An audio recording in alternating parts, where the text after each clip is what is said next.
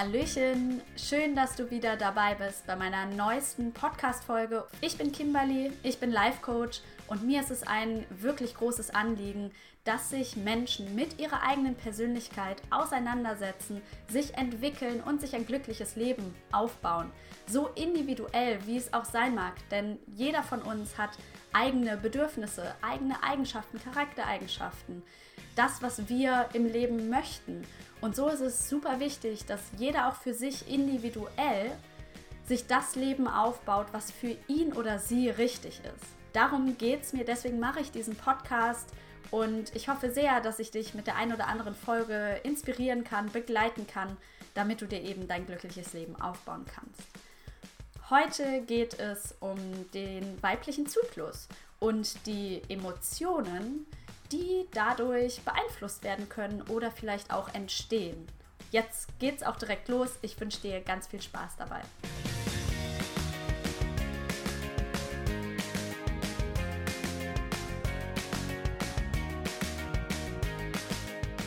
Der ein oder andere von euch weiß vielleicht schon ganz genau, wie der weibliche Zyklus abläuft. Ich werde jetzt kurz auf dieses Modell eingehen, vor allem die verschiedenen Hormonphasen während des weiblichen Zyklus. Denn die sind entscheidend dafür, wie wir uns als Frauen fühlen. Man teilt den weiblichen Zyklus in vier Phasen oder vier Abschnitte ein oder auch in zwei Zyklushälften. Ich starte nicht bei der Menstruation, obwohl das in der Regel als erste Zyklusphase bezeichnet wird, der erste Tag der Menstruation, der Einfachheit halber bezogen auf die Emotionen werde ich die Menstruation ganz ans Ende stellen. Demnach starte ich mit der Phase 2 des weiblichen Zyklus und das ist die Follikelphase. In der Follikelphase ist es so, dass eben die Follikel in unseren Eierstöcken Östrogen produzieren. Das heißt, nach und nach steigt der Östrogenspiegel an und gleichzeitig ist es auch so, dass es einen leichten Anstieg vom Testosteron gibt. Denn auch wir Frauen haben Testosteron und auch bei uns wird Testosteron produziert. Und das ist eben vor allem in dieser ersten Zyklushälfte mit der Follikelphase und dem Eisprung so stark, dass eben Testosteron ansteigt und Östrogen ansteigt. Wozu führt das jetzt, dass diese Hormone eben produziert werden und ich sage jetzt mal plötzlich da sind? Naja, es ist so, dass wir in dieser Phase besonders kreativ sind. Wir sind besonders kraftvoll, besonders energetisch und unglaublich positiv. Das Östrogen beeinflusst uns da und das Testosteron steigert vor allem die Libido. Deswegen ist es besonders so, dass in der ersten Zyklushälfte die ja, sexuelle Erregung besonders stark ist, man eher Lust hat, sich irgendwie sexuell vielleicht auch auszuleben, man in die Umsetzung kommt, man gerne plant, man Entscheidungen trifft, man vielleicht auch unglaublich sozial aktiv ist. Man könnte jeden Tag drei Freunde treffen und hat trotzdem weiterhin Energie und man ist richtig, richtig gut drauf. Das ist so das Typische, was in dieser Follikelphase passiert. Dann kommt als Höhepunkt dieser Phase der Eisprung. Dort ist auch der Höhepunkt vom Östrogen, der Höhepunkt vom Testosteron. Das heißt, zum Zeitpunkt des Eisprunges ist die Libido ganz weit oben und allgemein dieses Selbstbewusstseinsgefühl ganz, ganz stark da. Was passiert jetzt aber nach dem Eisprung in der zweiten Zyklushälfte? Denn dort sinkt das Östrogen rapide ab. Was gleichzeitig leicht ansteigt oder langsam ansteigt, ist das Progesteron. Das wird vom Gelbkörper produziert, der sich bildet und quasi die Gebärmutterschleimhaut darauf vorbereitet, dass womöglich ein befruchtetes Ei sich einnistet. Dieser Gelbkörper produziert also Progesteron. Östrogen sinkt, Progesteron steigt und das führt dazu, dass die Emotionen drunter und drüber gehen. Vielleicht kennt der eine oder andere das von euch auch, dass ihr in bestimmten Zeiten im Monat, in bestimmten Phasen extreme Stimmungsschwankungen habt. wo ihr plötzlich super gut drauf seid und dann wieder rapide schlecht drauf seid. Da habt ihr vielleicht auch einen Tiefpunkt, eine depressive Verstimmung, mögen es manche vielleicht denken.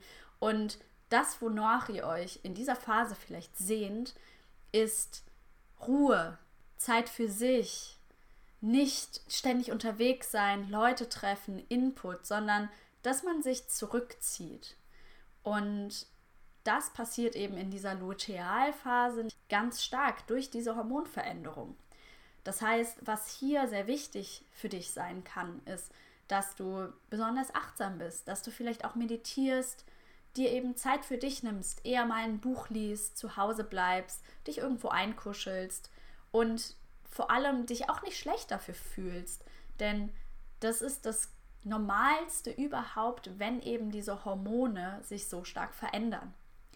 Und das führt allerdings auch dazu, das Testosteron sinkt auch ab, wie das Östrogen, dass es auch sein kann, dass in dieser zweiten Zyklushälfte die Libido eben wieder deutlich sinkt. Vielleicht kennst du das von dir, dass du so ein, zwei Wochen im Monat richtig Lust auf Sex hast und dann zwei Wochen lang ist tote Hose. Du hast gar keine Lust, du willst eigentlich nur für dich sein. Das kann eben damit zusammenhängen, wenn du das mal beobachtest, dass du vielleicht gerade in der Lutealphase bist. Und das ist hormonell rein natürlich, denn überleg mal, rein biologisch ist es ja in dieser Phase auch gar nicht nötig, dass du Sex hast.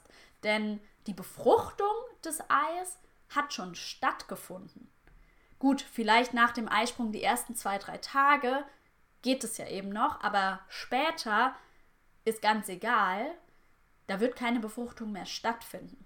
Da ist es zu spät. Das heißt, rein biologisch brauchst du in dieser Phase keinen Sex, weil du kannst eh keinen Nachwuchs dadurch erzeugen. Anders in dieser ersten Phase und insbesondere rund um den Eisprung ist es ja biologisch super wichtig, wenn eine Befruchtung stattfinden soll. Wenn du Nachwuchs bekommen möchtest, dass du dort Sexualpartner hast oder eben viel Sex hast, damit du eben die Chance erhöhst, dass dein Ei befruchtet wird. Genau. Demnach sinkt es dann ganz stark wieder ab in der Lutealphase und das endet dann in der Menstruation wo eben dann auch vor allem nochmal Selbstzweifel, innere Unruhe ganz stark vorhanden sind. Der eine oder andere kennt das vielleicht auch in dieser Lutealphase, dieses typische Syndrom, das PMS, das prämenstruelle Syndrom. Das heißt, vor der Menstruation kann es eben auftreten. Das sind meist so vier bis zehn Tage, wo einfach die Stimmungsschwankungen ganz extrem sind, wo du vielleicht ganz extrem depressiv verstimmt bist, wo du die ganze Zeit schlecht drauf bist, etc. Was wohl aber ist, ähm, Wissenschaftler haben das herausgefunden, dass in dieser Phase man auch besonders kooperationsbereit ist. Das heißt, in dieser Phase ist es vielleicht auch sinnvoll, einen Streit aufzuräumen, der vielleicht schon länger im Raum steht, oder vielleicht auch einen Konflikt zu lösen, ähm, mit anderen Menschen über Probleme zu sprechen, die vielleicht zwischenmenschlich vorhanden sind. Denn dort bist du einfach besonders kooperationsbereit und kannst auch ruhig dieses Gespräch führen, sinnvoll führen. Genau. Was ist jetzt allerdings die Lösung, wenn du vielleicht auch extreme Stimmungsschwankungen dann hast in dieser zweiten Phase? Ich kenne das von mir sehr gut. Ähm, das kann wirklich sehr belastend sein, wenn du so starke Stimmungsschwankungen hast. Und manche fragen sich vielleicht, ob da die Lösung die Pille ist. Die Pille hat zwei Hormone, Östrogen und Progesteron, im gleichen Level in der Regel. Es gibt ein paar andere Pillenformen, wo das variiert, da will ich jetzt aber gar nicht drauf eingehen. Aber ähm, in der Regel ist Östrogen und Progesteron in gleicher Konzentration in dieser Pille drin und sorgt eben dafür, dass der Eisprung ausfällt, dass du nicht schwanger werden kannst. Und es kann sein, dass wenn du auf Hormonveränderungen sensibel reagierst, dass du eben auch mit diesen nicht echten Hormonen, die dein Körper bekommt, dass sich das sehr positiv auswirkt und dass es dir dann deutlich besser geht. An sich ist es so, dass dadurch, dass Progesteron und Östrogen ausgeglichen sind, dass eben diese Schwankung nicht so stark ist, sondern dass es sich eben eher so angleicht. Was aber auch sein kann, dass Menschen, die allgemein vielleicht auch sehr empfänglich oder sehr emotional sind und viele Stimmungsschwankungen haben, dass die Pille, also synthetische, nicht echte Hormone, das nochmal verstärken. Das kenne ich von mir. Ich habe früher die Pille genommen. Bei mir waren die Stimmungsschwankungen noch viel stärker als ohne Pille. Mir hat das in der Hinsicht nicht geholfen. Das war auch einer der Gründe, warum ich die Pille wieder abgesetzt habe. Ähm, der eine oder andere hat da vielleicht gute Erfahrungen mitgemacht. Es ist letztendlich eine Entscheidung, die du für dich treffen musst oder kannst.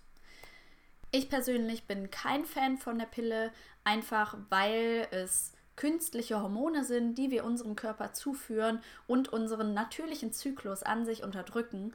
Und ich halte das nicht für sinnvoll. Ähm, klar, es kann natürlich positive Auswirkungen haben, auch auf die Haut etc. Ich denke, das muss jeder für sich selber entscheiden. Ich habe mich persönlich einfach dagegen entschieden. Was du jetzt aber unabhängig von der Pille vielleicht machen kannst, wenn du stark unter Stimmungsschwankungen leidest oder eben das kennst, dass du erstmal alltäglich deinen Zyklus kennenlernst und deine Emotionen einordnen kannst im Zyklus. Denn gerade so extreme Stimmungsschwankungen, die im Zyklus auftreten, da war es bei mir zum Beispiel immer so, dass ich das selber oft gar nicht begriffen habe, was da jetzt gerade passiert, warum ich jetzt gerade so extrem ja, traurig bin oder warum diese Emotionen jetzt aktuell so stark sind. Und wenn man dann versteht, dass es eben aufgrund der zweiten Zyklushälfte aufgrund dieser Hormonveränderung einfach schneller passiert und hormonell ganz ja normal ist, dass da die Stimmung beeinflusst wird, dann kann das auf jeden Fall schon mal dem Kopf, der ja ganz viel oft zerdenken möchte, helfen, das besser zu akzeptieren. Also das ist eben das, worum es hier geht, dass du alle Emotionen sowohl die positiven, starken, kraftvollen Emotionen in der ersten Zyklushälfte, als auch die, ja, vielleicht auch als negativ bewertete Emotionen in der zweiten Hälfte, dass du sie alle akzeptierst als deine Emotionen in dir. Und indem du deinen Zyklus kennenlernst, Vielleicht hast du auch einen Zyklus-Tagebuch oder so, wo du eben notierst, vielleicht spürst du auch, wann dein Eisprung ist. Das kann man tatsächlich auch üben oder zumindest darauf achten, wenn man ungefähr weiß, zu welchem Zeitpunkt der Eisprung sein sollte, dass man da vielleicht auch einen Schmerz oder so spürt. Dann kannst du nämlich deinen Zyklus auch für dich nutzen.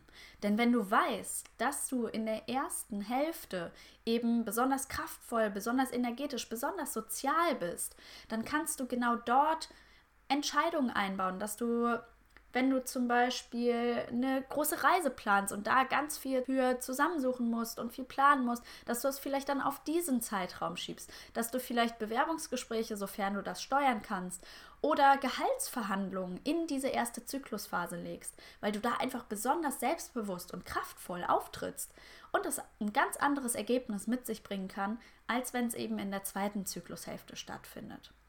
Und noch mal eine kleine Geschichte so aus meinem Leben. Ich ähm, habe das manchmal, nicht immer, aber manchmal spüre ich das sehr, sehr stark, dass gerade in den Tagen vor meinem Eisprung bin ich besonders sozial begeistert, sage ich jetzt mal.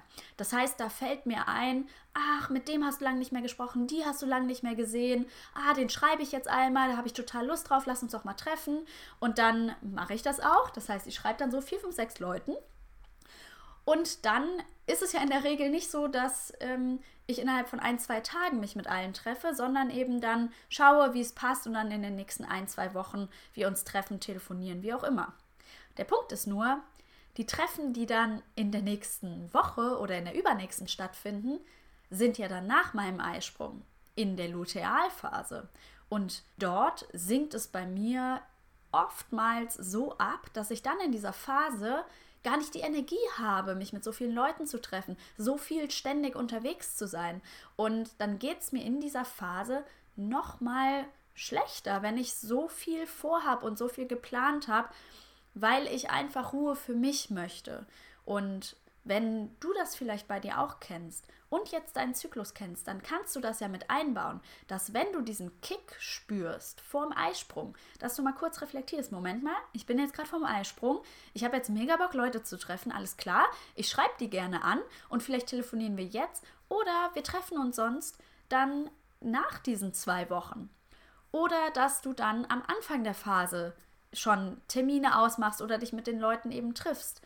Oder dass du zumindest nicht so viele Zeiten reservierst in den nächsten ein, zwei Wochen und so viel auf Achse bist, sondern dass du es einfach ein bisschen reduzierst und darauf achtest, was dir eben auch gut tut.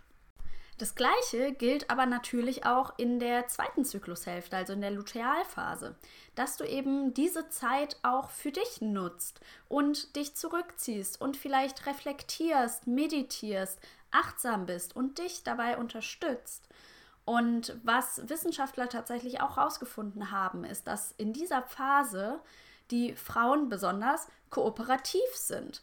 Das heißt, du kannst dir auch überlegen, wenn vielleicht ein Konflikt besteht, den du lösen möchtest, wenn es vielleicht einen Streit gibt, der eben noch nicht aufgelöst ist, dass du wichtige Gespräche mit anderen Menschen, mit denen dieser Konflikt irgendwie zu tun hat oder mit einem Partner, dass du das eben auch in dieser zweiten Zyklushälfte tust, weil du kooperativ bist und weil dann diese Gespräche einfach sanfter und ruhiger ablaufen können und man eher zu einer Lösung kommt, weil du aufgrund deiner Emotionslage und deiner Hormone dafür empfänglich bist. Also das kann ich dir nur empfehlen, dass du wirklich diese Informationen über deinen Zyklus mit deinen Emotionen nutzt, denn so kannst du dir deinen Alltag einfacher gestalten. Und wie ich eben schon bei der Gehaltsverhandlung angesprochen habe, du kannst dein Leben auch so planen, in gewisser Hinsicht natürlich nur, dass das Ergebnis vielleicht sogar besser wird, wenn es eben in der richtigen Phase stattfindet.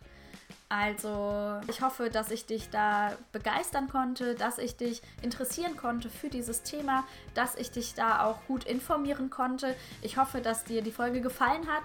Wenn das so ist, dann freue ich mich mega, wenn du mir einen Daumen hoch bei YouTube gibst und fünf Sterne bei Spotify damit hilfst du mir, noch mehr Menschen zu erreichen, die ich begleiten kann, deren Leben ich vielleicht in gewisser Hinsicht positiv beeinflussen kann, indem ich einfach wertvolle Impulse gebe und die Leute anfangen, aufmerksam zu werden, sich mit ihren Gefühlen auseinanderzusetzen und sich ihr Leben so aufbauen, wie sie es möchten. Vielen Dank, ich wünsche dir eine wunderbare Woche und freue mich schon aufs nächste Mal. Bis bald, tschüss.